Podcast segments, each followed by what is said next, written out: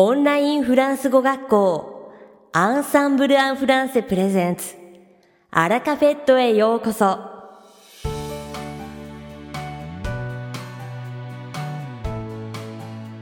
Bonjour, c'est Daisuke, professeur chez Ensemble en français. Comment allez-vous?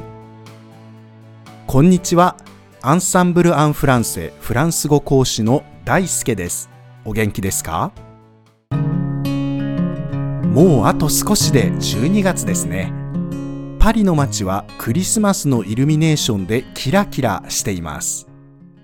太陽が出ている時間がどんどん短くなって気がめいるんですが、街に繰り出すと、その地区ごとで綺麗にイルミネーションの飾りがされていて、それを見ながら散歩するのも楽しいです。毎年、この時期パリで一番話題になるものといえば、シャンゼリゼ通りのイルミネーションですよね。オレンジ色だったり、真っ赤だったり、青色だったり、その年その年で今年はどんなイルミネーションになるのかワクワクしますよね。今年は11月19日から始まっています。真っ青の年は個人的にはんちょっと寒々しくてあんまり好きじゃなかったんですが、でも綺麗でしたよ。この台本を書いている時点ではまだ始まっていないので、今年は何色なのか、どんなイルミネーションなのか、とってもワクワクしています。皆さんはもう今年のシャンゼリゼ通りのイルミネーションがどんなものか見られましたか？きっと僕もこのアラカフェットが公開される頃には見てるとは思うんですが、まだだったら今週末見に行ってきますね。オーシャンゼリゼタラッタタッタオーシャンゼリゼあ、ちなみにこのオーシャンゼリゼのオーは簡単詞のオーやオではなくシャンゼリゼ通りでという意味のオですよ。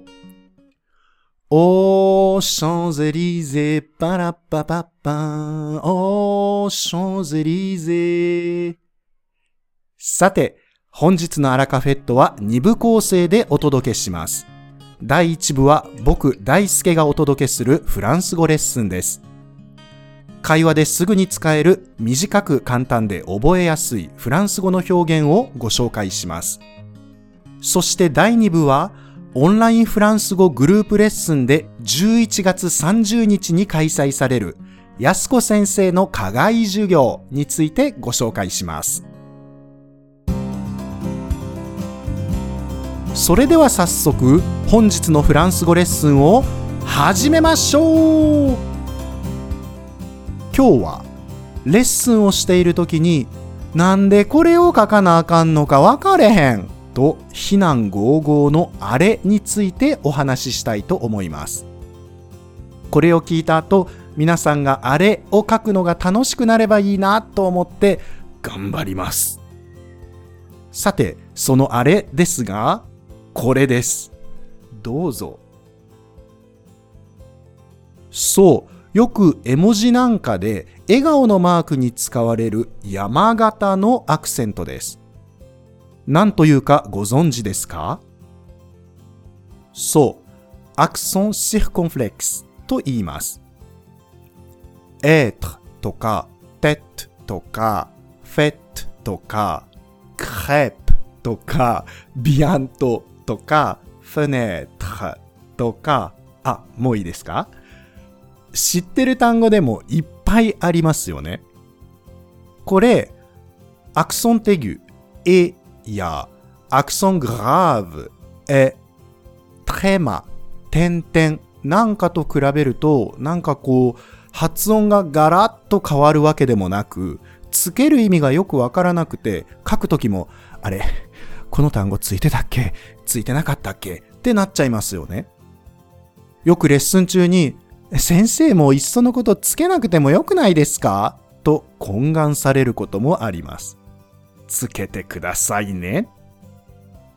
また、最近では単語によってはアクソンシフコンフレックスはもう書かなくてもいいなんて動きにもなっているお騒がせなこの子ですが、実は書く理由がちゃんとあります。ではまず、アクソンシフコンフレックスはどういう意味を持っているのかから確認しましょう。アクソンシフコンフレックスは昔この母音の後ろに子音がありましたが、今はなくなっていますという意味です。この子音は主に S です。ここからは短くてわかりやすい単語 TET を使ってアクソンシフコンフレックス劇場をお届けします。その昔、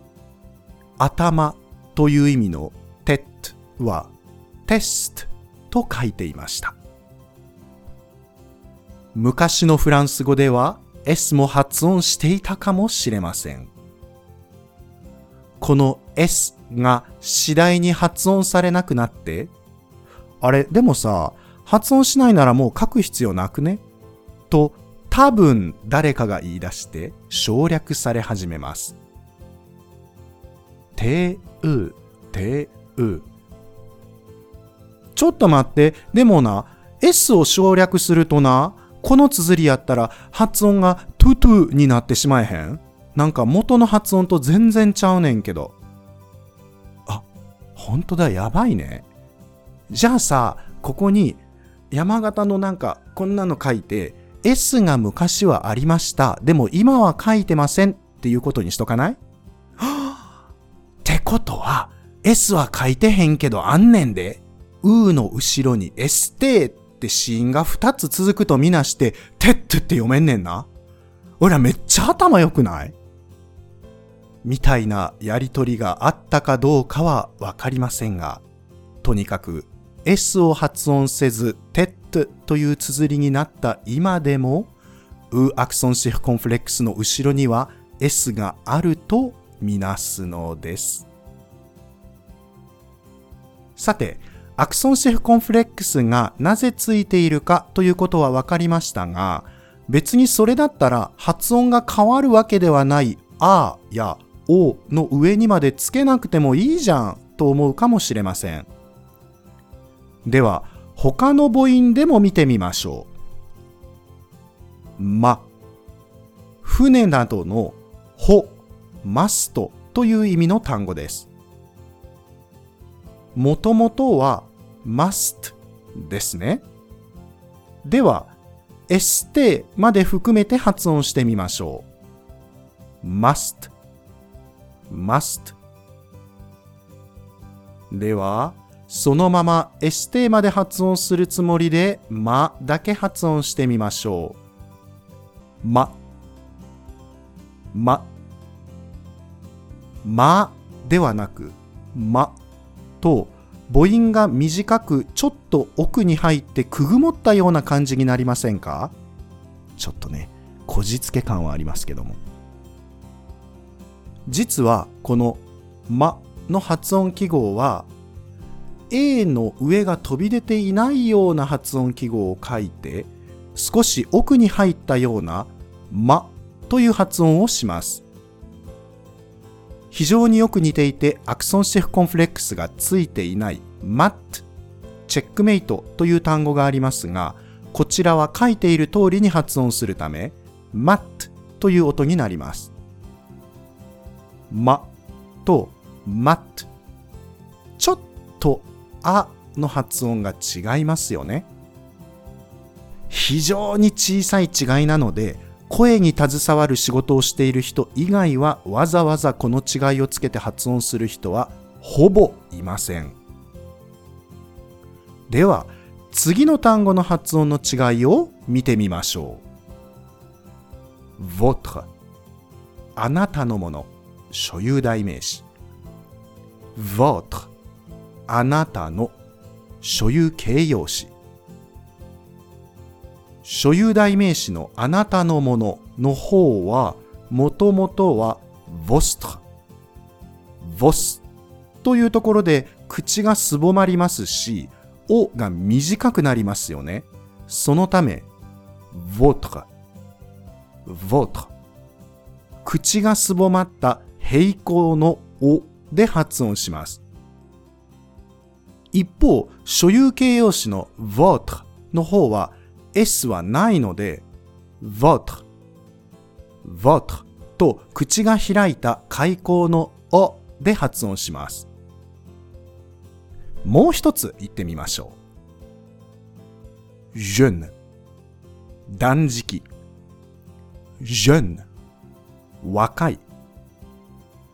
さあ、これもアクソンシフコンフレックスがあるかないかだけの違いですが、どんな風に発音が変わるでしょうか？断食の方は jeune jeune 口の開きが小さい、うの音。若いの jeune jeune は口の開きが大きい、えの音。というように先ほどまでの単語よりもう少しだけはっきりとした音の違いがありますよね。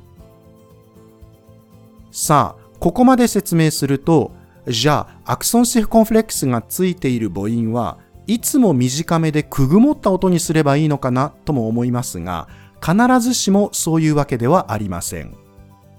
先ほどの tet はもともと test という音が元になっているので、口をすぼめてくぐもって鳴らすわけではなく、口を丸く開いた tet tet という音になります。一方、止めるという意味の動詞、アレテはアレステという音が元になっているので、口を横に引いたえの音で、アレテと発音します。O アクソンシフコンフレックスやアアクソンシフコンフレックスはほとんどが平行またはくぐもった音になりますが、ウアクソンシェフコンフレックスに関しては、その後ろに続く綴りによって、えと発音したり、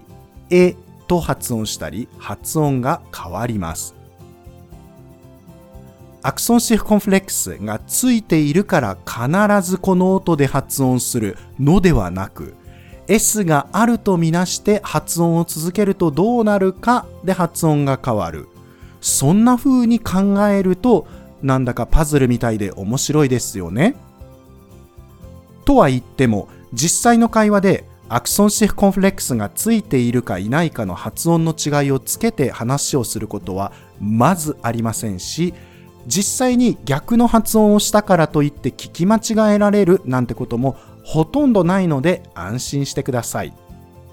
今日はアクソンシェフコンフレックスと仲良くなってもらうためにあえて細かく説明しました。このようにほんのわずかですが実は発音にも影響があるアクソンシェフコンフレックス。ただの山形のアクセント記号のようにも見えますが実はそこにはその単語が現在の形になるまでの歴史が含まれているんですね。そうやって見てみると、このアクソンシフコンフレックスも楽しくなりませんか？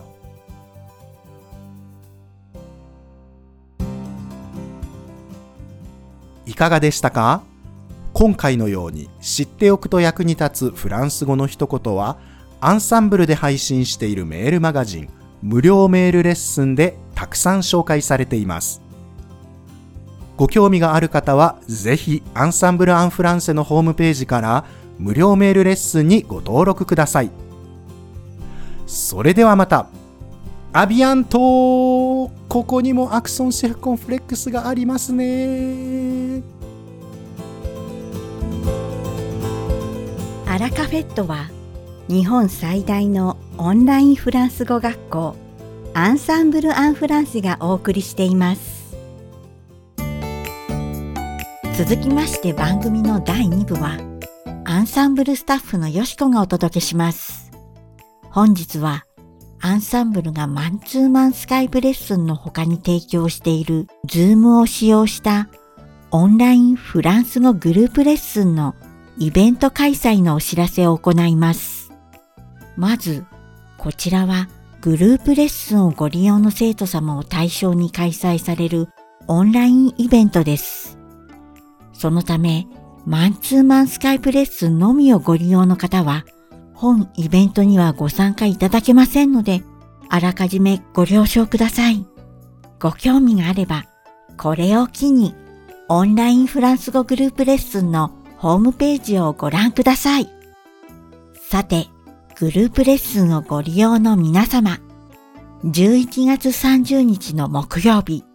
日本時間の20時と21時、合わせて2時間、日本人講師の安子先生によるオンライン課外授業を開催します。テーマは、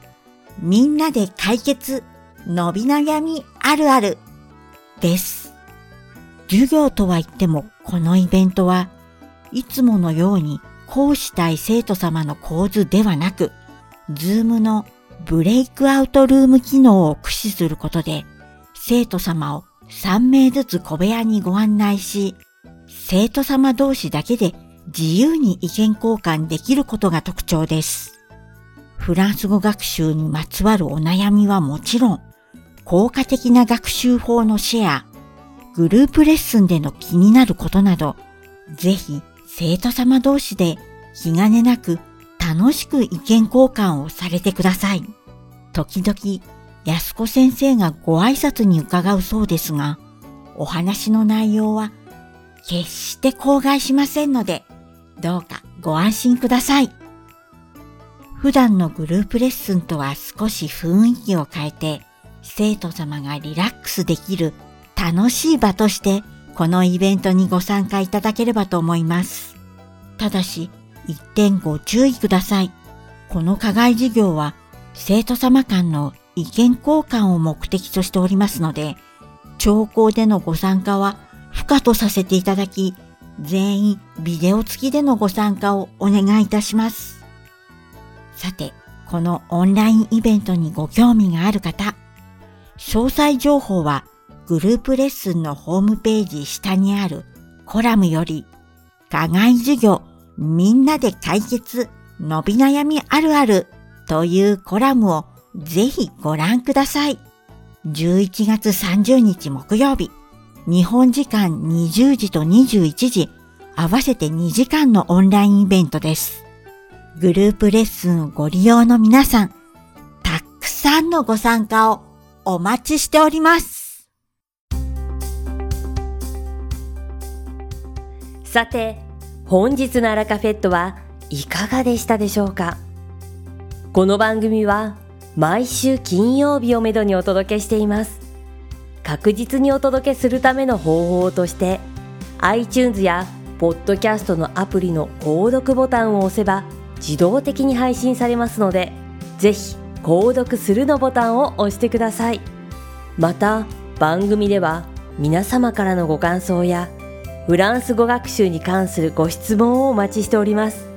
アンサンブル・アン・フランスで検索していただき、お問い合わせからお送りください。番組内でご紹介させていただきます。そして、この放送を聞いてくださったあなたに素敵なプレゼントがあります。アンサンブル・アン・フランセお問い合わせ宛てにお名前アラカフェットを聞きましたと明記して送ってくださいフランス語学習に役立つ特別なビデオ講座をプレゼントしますたくさんのご応募をお待ちしておりますそれでは次回の配信でお会いしましょう素敵な週末をお過ごしください。